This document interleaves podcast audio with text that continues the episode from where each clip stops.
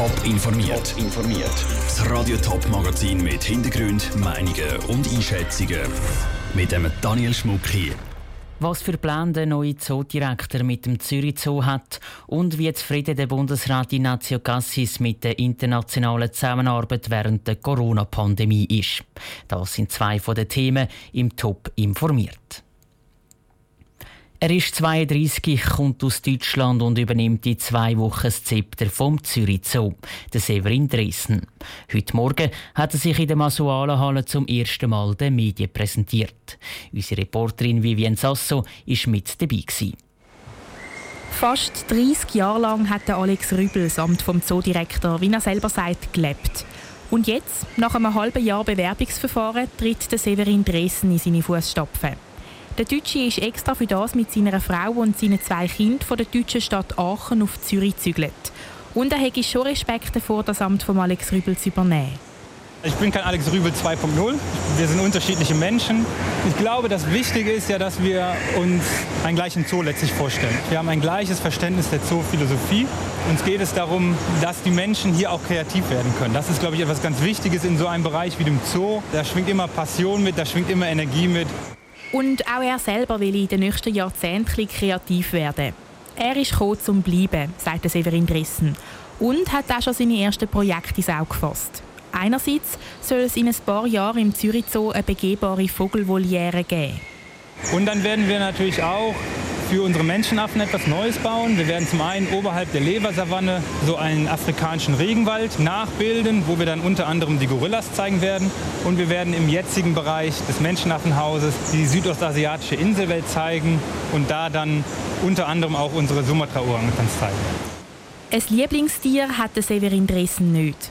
Aber wenn er sich ein Tier in Zoo Zürich wünschen dann wäre es so Kapi, eine Art afrikanischer Waldgiraffe. Im Großen und Ganzen begeistert ihn aber jedes Tier. Und das schon seit klein auf. Darum hat er auch Biologie und Zoologie studiert. Weil ihm schon früh mal klar geworden ist, er will Zoodirektor werden.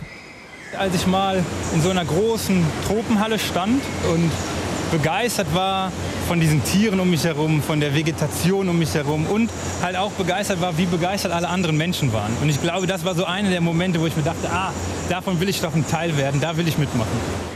Der neue Direktor vom Zoo Zürich, der Severin Dressen, im Beitrag von der Vivienne Sasso. Der 32-Jährige ist schon seit dem April jeden Tag im Zoo unterwegs, um sich einleben und einschaffen.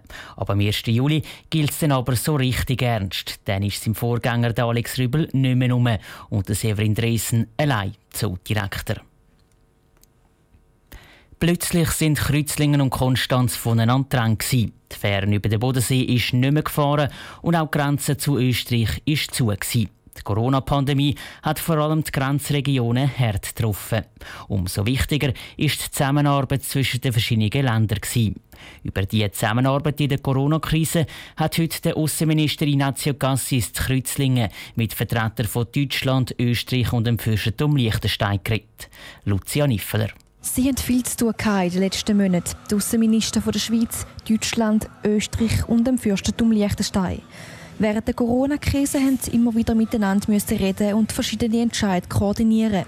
Dabei ist im Bundesrat Ignazio Cassis vor allem etwas aufgefallen. Wir haben jetzt gesehen, wie wichtig es ist, dass wir uns in Friedenszeiten gut kennen. Und dann war es so leicht, jetzt in einer Krisensituation schnell das Telefon zu ergreifen und den Minister von Österreich, die Ministerin von Liechtenstein oder von Deutschland, Italien, Frankreich anzurufen. Das hat auch super funktioniert.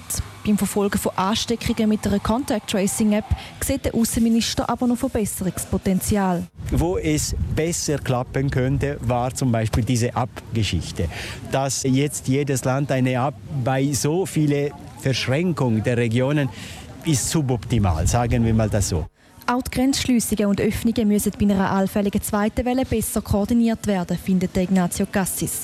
Insgesamt ist er aber mehrheitlich zufrieden. Das sind auch die Vertreter der anderen Länder. Der stellvertretende Ministerpräsident von Baden-Württemberg, Thomas Strobel, findet aber, gerade bei der regionalen Zusammenarbeit im Gesundheitswesen können die vier Länder noch besser werden. Zum Beispiel was den Austausch möglicherweise von Gesundheitsdaten unserer Gesundheitsämter angeht, um noch besser in der Zukunft zusammenarbeiten zu können und unsere Bürgerinnen und Bürger zu schützen. Also dass zum Beispiel Konstanz weiss, wie die Ansteckungssituation zu Rützlingen aussieht und umgekehrt. Die Zusammenarbeit war aber nicht das einzige Thema bei dem Treffen. Nach der Medienkonferenz sind die Regierungsvertreter nämlich noch an die Kunstgrenze gegangen, wo während der Krise der Grenze gestanden ist, wo Kreuzlingen und Konstanz voneinander getrennt hat. Das war ein Beitrag von Lucia Niffler aus Kreuzlingen. Bilder vom grossen Regierungstreffen an der Kunstgrenze gibt es auf toponline.ch. Die Migro hat es als grosses Nachhaltigkeitspionierprojekt angekündigt.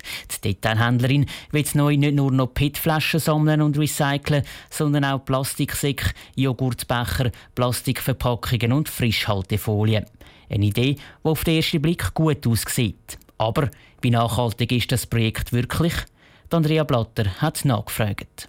Viele Schweizer Haushalte trennen zum Beispiel PET oder Alu und immer mehr fangen jetzt eben auch an, Plastik separat zu entsorgen. Aber was passiert denn eigentlich mit dem Plastikabfall? Der Rainer Bunge, Professor an der Hochschule Rapperswil und Experte für Recycling, erklärt. Es werden die Sachen, die man noch brauchen kann, so einigermaßen, die werden herausgenommen und die werden recycelt. Das ist in jedem Fall weniger als die Hälfte und der Rest der wird verbrannt. Das heißt also konkret, nur wenn der Plastik wirklich rein ist, dann kann er überhaupt recycelt und wieder zu etwas anderem umgewandelt werden. Und genau dort liegt der Hund begraben, sagt auch der Chemieprofessor von der ETH Zürich, der Bernhard Wehrli. Plastiksammlungen sind dann sinnvoll, wenn man möglichst sortenreines Plastik kann einsammeln kann und wenn das Plastik auch nicht allzu verschmutzt ist.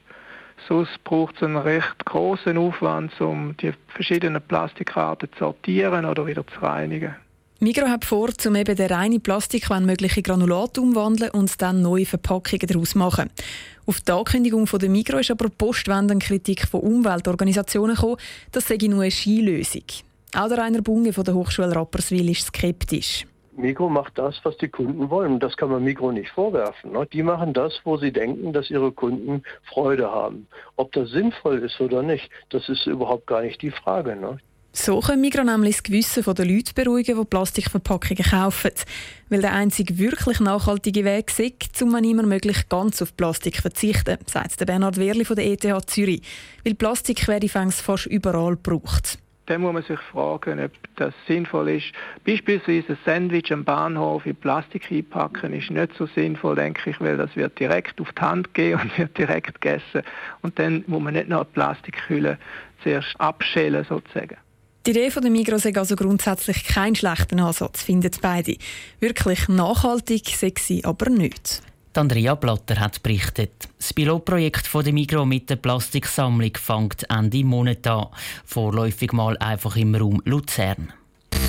Top informiert, auch als Podcast. Mehr Informationen gibt es auf toponline.ch.